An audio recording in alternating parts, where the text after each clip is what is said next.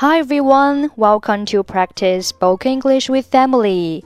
欢迎收听和 Emily 一起练口语，我是 Emily。Okay, today's sentence is Are we almost finished packing?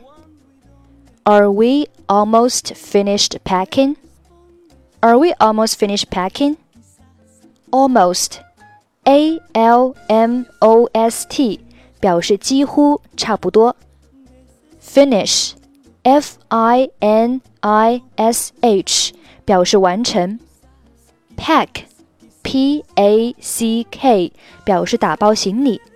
所以，Are we almost finished packing？意思就是行李整理的差不多了吗？行李整理的差不多了吗 ？are we almost finished packing? 让我再核对一下物品清单。Let me double check the checklist.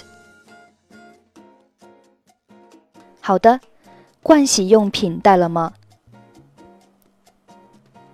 Sure. Did we pack our toiletries? 带了。Check. 毛巾带了吗？Did we pack our towels？带了，我们最好还是用自己的毛巾，不用宾馆的。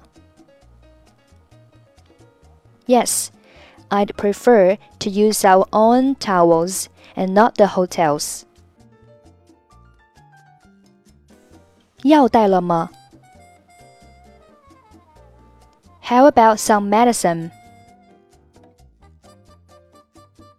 带了，我们准备了治疗头痛、胃灼热、过敏和腹泻的药。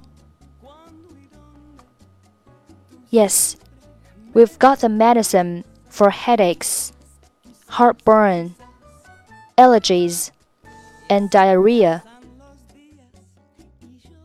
我们的护照和签证在哪 ？Where are our passports and visas? 在我的包里。In my bag. 钱包和手机都带上了吗？We have the wallets and cell phones. 带上了。Got it. 那就全了。That's everything. Are we almost finished packing? Let me double check the checklist. Sure. Did we pack our toiletries? Check. Did we pack our towels? Yes, I'd prefer to use our own towels and not the hotels. How about some medicine? Yes, we've got the medicine for headaches, heartburn, allergies, and diarrhea. Where are our passports and visas? In my bag. We have the wallets and cell phones. Got it. That's everything.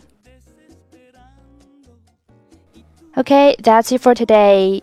获取更多地道美语发音秘籍，欢迎关注微信公众号“英语主播 Emily”。 I'm Emily. I'll see you next time. Bye bye.